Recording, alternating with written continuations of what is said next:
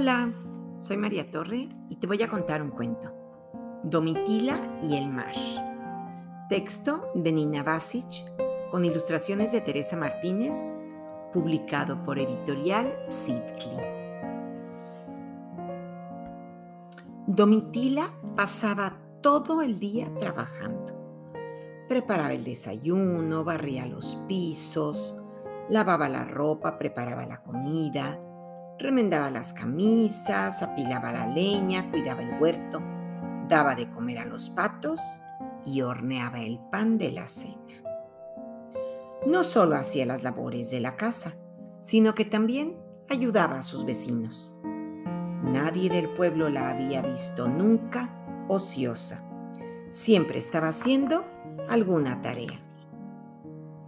Una mañana llegó la postal del tío Antón y con ella empezó todo. Domitila vio aquella imagen llena de olas azules que parecían moverse suavemente y preguntó qué representaba toda aquella agua. Le informaron que ese lugar era el mar y luego se dedicaron a describirle lo salado, inquieto y maravilloso que era. Ella guardó silencio y siguió cortando calabazas muy pensativa. Después colocó los platos finos en la mesa, pues ese día había invitados a comer. La postal quedó en la repisa alta de la cocina para que todos la vieran y recordaran al tío Antón. Sin embargo, cuando Domitila la veía, solo pensaba en una palabra, el mar. Así comenzó el extraño llamado. Por la tarde, al descolgar, descolgar las sábanas que se secaron al sol, la imagen de las olas se metió entre ellas. Domitila se quedó ociosa largo rato mirando cómo las movía el viento. Cuando se dio cuenta de eso, dijo al aire, pero dirigiéndose al mar. Disculpa, pero no tengo tiempo de pensar en ti. No insistas. Al día siguiente, cuando el agua en la olla ya hervía y Domitila le puso el café, al servirlo, todos dijeron lo mismo. Está salado. Ella no comprendió de inmediato cómo había llegado hasta el agua hirviendo la sal, pero enseguida lo adivinó. El mar estaba en la olla. Por lo que se dirigió a la ventana y otra vez dijo al aire, pero dirigiéndose al mar. No vengas a importunarme. Ahora tendré que hacer el café de nuevo. Por favor, no me quites el tiempo. Nadie sabía qué tanto murmuraba y pensaron, Ay, a lo mejor está enamorada. Esa noche, la lluvia desató sus hilos. Tic, tic. Las gotas golpeaban en la ventana y despertaron a Domitila.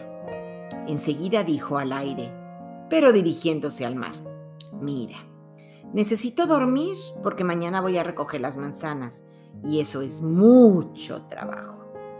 Déjame descansar. Dicho lo cual, se tapó con la cobija hasta la cabeza y se durmió.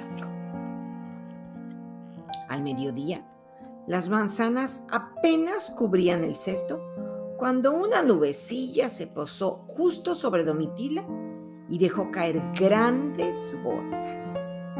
Ella levantó la vista al cielo azul y de paso a la nubecilla y por cuarta vez dijo al aire, pero dirigiéndose al mar.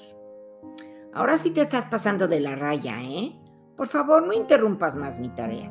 Mañana tendré que continuarla. Se colocó una mascada en la cabeza y regresó a casa, muy molesta. Cuando colgaba las camisas azules o cuando el mantel flotaba un segundo antes de llegar a la mesa o cuando el agua se movía en la bañera, volvía a sentir aquel llamado y varias veces dijo al aire, pero dirigiéndose al mar. ya no me persigas porque tengo mucho que hacer. Ni qué decir. Sus quehaceres se retrasaron. Los dejaba medias o los hacía mal. Entonces, al amanecer de un día, se levantó y decidió ir a decirle personalmente al mar que la dejara en paz. Salió de casa preguntando a todos los que encontraba por el camino cómo llegar al mar. Dos largos días duró la caminata hasta llegar ante aquel manchón de agua salada. Lo primero que dijo Domitila fue, bueno, ya estoy aquí, me da mucho gusto conocerte. Esperó que el mar le dijera algo, pero solo podía escuchar el ruidito que hacían las olas. Se acercó hasta sentir en sus pies la arena húmeda y en eso, sin aviso, el mar le mojó los pies. Ella pensó que era su manera de agradecerle que hubiera ido a visitarlo y se sentó en la orilla a platicar. Primero le explicó que ella era una mujer muy ocupada y le enumeró todas las actividades que realizaba. Luego le relató su vida y por último habló de sus penas. Domitila hablaba y hablaba, tal vez porque nunca había tenido tiempo para compartir todas aquellas cosas que tenía dentro. De pronto, comenzaron a escurrir lágrimas por las mejillas. Ella se tocó la cara, extrañada, pues tampoco sabía lo que era llorar. No tenía tiempo para ello. Probó sus lágrimas. Estaban saladas. Se quedó mirando el mar y llegó a una conclusión.